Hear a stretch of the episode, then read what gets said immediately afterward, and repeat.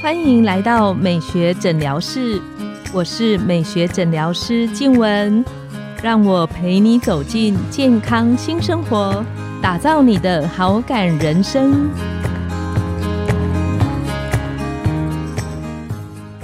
欢迎光临美学诊疗室，我是你的美学诊疗师静文，让我陪你练习好感人生，走进健康新生活。今天我们邀请到的来宾是周穗平医师，他是大兴复健科诊所的院长，国防阳明医学院的临床讲师。我们请周医师跟线上的听众打个招呼。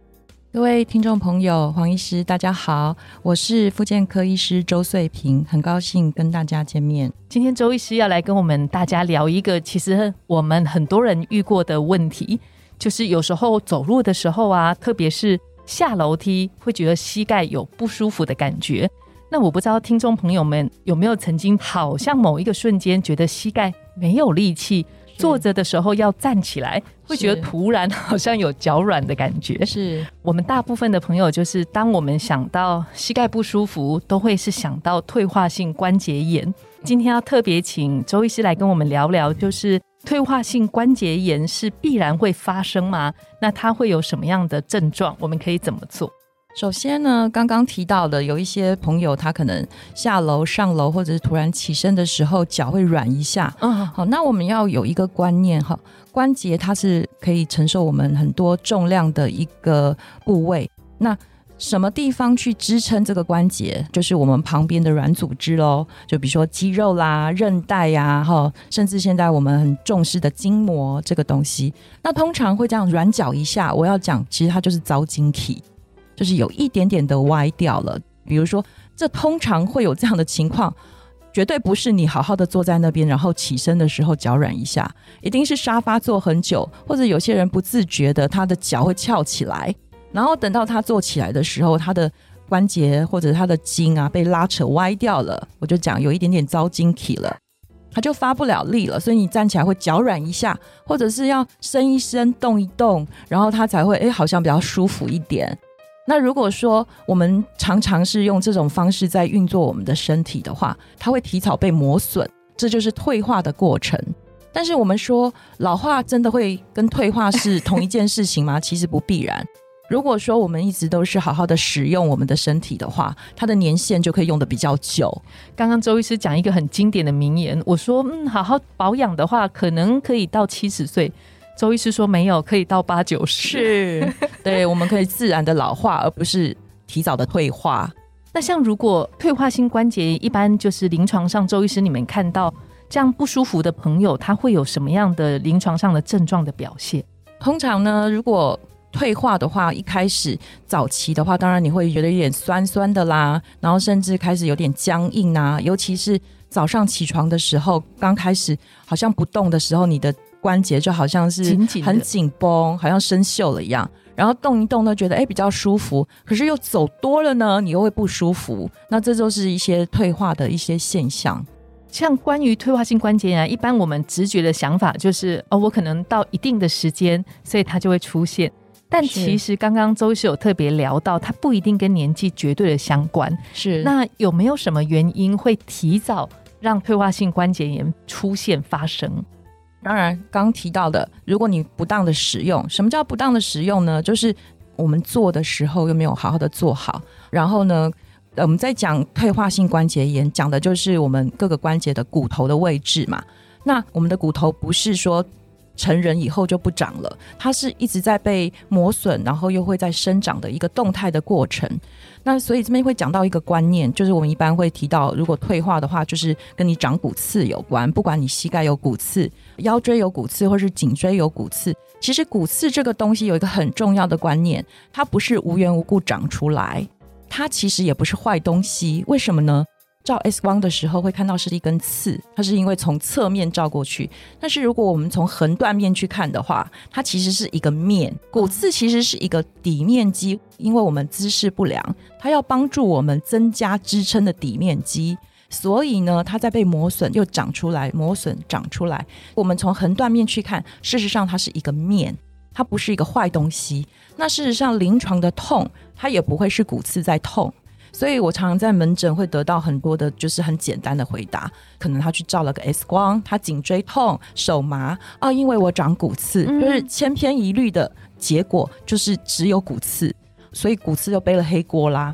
那除非说你今天真的骨刺长得太严重了，当然它会影响到你的神经经过的管道。是，但通常那个就是比例是不是很多？那临床上最开始最常见的还是你的，比如说肌肉紧绷的痛啦，筋膜被拉扯的痛啦，或者是因为旁边的软组织因为它负荷过重的一个劳损的痛。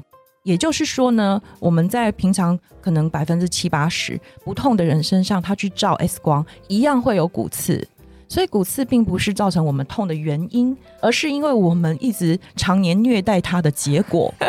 是的，那退化我们是不是就可以好好的知道这些问题的所在？比如说肌力的问题啦。当然，我们先天上的一些遗传的这个也是有占一定的比例嘛。就像黄医师知道啊，有些人天生就是满满的玻尿酸，是不是？然后皮肤胶原蛋白对胶原蛋白很多。那有些人他可能一样姿势不良，可是因为他的底子好，这就跟遗传比较有关系。那但是我们好好的使用，还是可以延长它很长的年限。举例，比方说常搬重物，那会增加就是这个退化性关节炎发生的机会吗？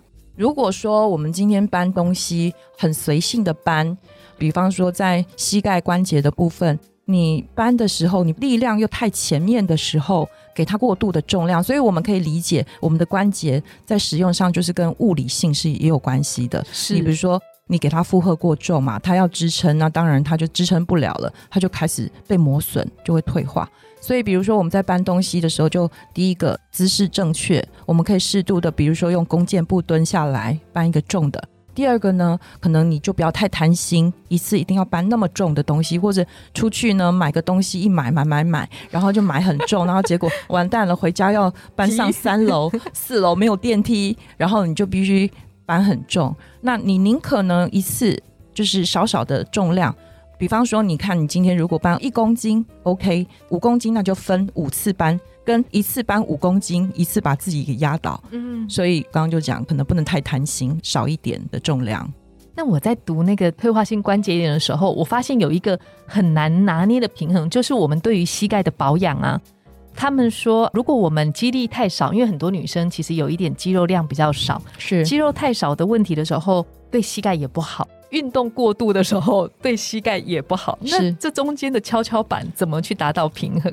我就要讲喽。其实我们是不患寡，患不均。如果你今天肌肉是一样的无力，那对你的膝关节可能它的力量也是平均的。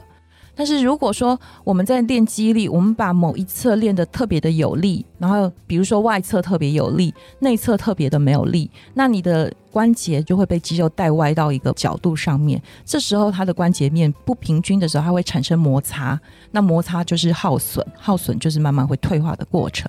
所以我们真的要运动。我常在门诊遇到一些运动伤害的病患，我会问他说。你运动的目的是什么？嗯，你是要线条，还是你要漂亮？你要好看，还是要健康？对，如果你要健康的话，那你就要学会怎么样正确的去运动，去锻炼自己的身体，而不是说很多男生他们运动完哦，肌力训练的好大块哦，但是我用一根手指头轻轻一戳，他就哇哇叫，很痛。然后呢，他就练完，可能他也不太会去做伸展或者是放松。那久而久之，说实在，他这个肌肉去把你的关节带到一个角度上的时候。对他的关节也是一种伤害，一种磨损。对，久而久之的话，其实跟健康是没有关系的。是，所以如果他今天是去练很帅啊，线条好看呐，我觉得 OK，你就这样去练。但是如果真的是要练健康的话，就是真正的要学会怎么样好好的是正确的运动方式。所以平衡这个东西很重要。对，balance。嗯，像刚刚周医师提的，我觉得这个非常有趣。他说不患寡，患不均。是你宁可去都不要有激励。那我这边可以再分享一个临床上常常见到的一种状况哈，就是说我们知道肌肉，肌肉是让我们的关节动作的。那什么东西是稳定我们的关节？是韧带。那临床上可以看到很多女生朋友，或者是男生比较少数，就是我们的关节活动度是特别大的。我们可以自己检查一下自己的，比如说手肘啦，一伸直就过度的伸展，这个时候你就会知道你的韧带是属于比较松的。那可能你的膝盖的韧带也是比较松。那韧带比较松是什么结果？没有好与坏哈，就好像每台车的性能是不一样，那每个人都有这样的特色不一样。那这时候呢，如果我们要运动，选择那种类似像瑜伽或者是那种伸展比较到极端的那种动作，就要注意一下，因为我们的韧带没有办法把它 hold 在一个正常的角度关节上面。所以我们在做这些运动的时候，就要特别强调的，反而是肌力的部分。肌力的部分就是去稳定我们的关节，才不会说我们的韧带因为松松的没有办法保护我们的关节。这是很多的女生呢，在临床上很容易看到的这种情况，所以她很容易我讲的遭晶体，关节随便动一动就跑掉了。这个我深有同感，因为我二零一四年去开刀，就是因为我韧带太松。但我的肌力不足，所以没有足够保护到膝盖，后来就造成膝盖的半月板整个厉害的撕裂伤。是 想要特别在最后请问周医师，是你知道很多朋友啊，如果说有膝盖的问题的时候，他们都会想说，那我可不可以吃什么东西？例如像鹿胶啊，一些好像可以保健膝盖的保养品。那想请问周医师，这样子的保养品吃对我们的膝盖的帮助在哪里？我们选择这些的东西，就是要用在刀口上。也就是说，我们讲到营养这一块的时候，一定是。基本的均衡是最重要哈，就比如说我们今天关节，它不可能只有我们所知道软骨素嘛，也不可能只有一个什么玻尿酸啊，或是胶原蛋白。那这些东西的组成的话，还是跟比如说我们最基础的几大的基本的营养素。我们要先强调这个部分你是均衡的，那从饮食上去均衡摄取，然后再加强上去说，哎，我今天要多一点的胶原蛋白，或者我再多一点的玻尿酸，甚至有些人说他要吃龟鹿二仙胶，但是那个都是在你的基础的状态下，比如说我今天要做一个烧饼，我不可能只有芝麻嘛，我不可能只有上面的糖嘛，我还有下面的这些面粉啊什么，都是基本的足够了以后，你再加上去的这些强化的东西，它才能发生功能。那再来，我还是要回归到这个只是一个辅助，就好像是你今天门栓，我常常会比喻说，你今天门栓如果歪掉了、生锈的，在动作的时候还会叽乖叽乖的响。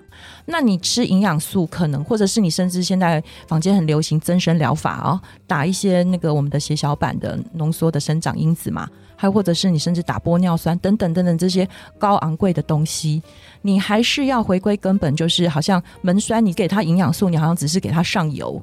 但是如果它的门栓是歪掉的，歪掉的结构，还有你的姿势不正确、肌力不均衡，这个是根本的问题，你要先去改善，才不会继续去增加它的磨损。那如果你吃营养素，可能只是稍微有一点点帮助，延缓它被磨损的这个年限，但是你的基本还是要先去补到。非常谢谢周医师这么中肯而且专业的分析，我们的节目就来到了尾声，拥有好感人生就从今天开始。美学诊疗室欢迎再度光临，我们下次见，拜拜拜拜。